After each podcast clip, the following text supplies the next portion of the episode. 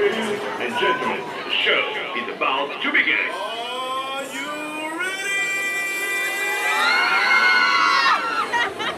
Ladies and gentlemen, I come to you today in this joyous festival with sadness in my heart.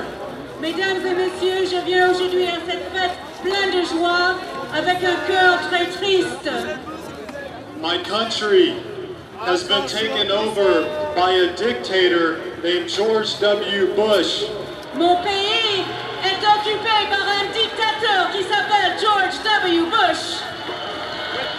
I refuse to take part in this action against third world countries, this rape, pillage, and plundering.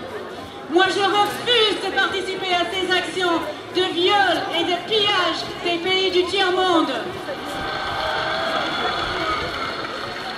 I have been threatened by the U.S. government not to speak out, to keep quiet, and also not to wear my uniforms.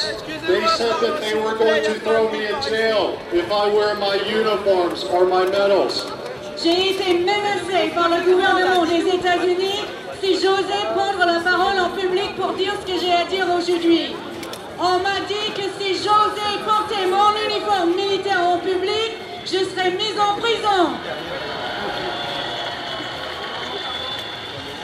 I personally, I personally witnessed over 30 plus innocent civilians being killed over a 48 hour period. Young women, old women, children, young men, old men. Moi, personnellement, j'ai vu dans l'espace de 48 heures l'assassinat de plus d'une trentaine de personnes, des enfants, des nourrissons,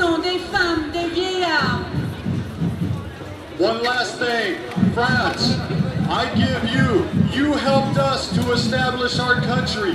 I give you, I give you my medals. You need to help us, help us with the rest of the world. La France a aidé les États-Unis à devenir un pays indépendant.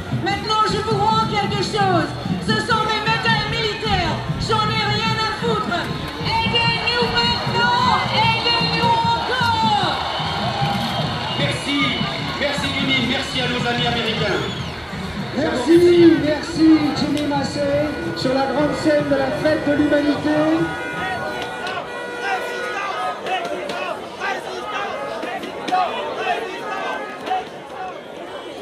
Arte Radio. Point. Com.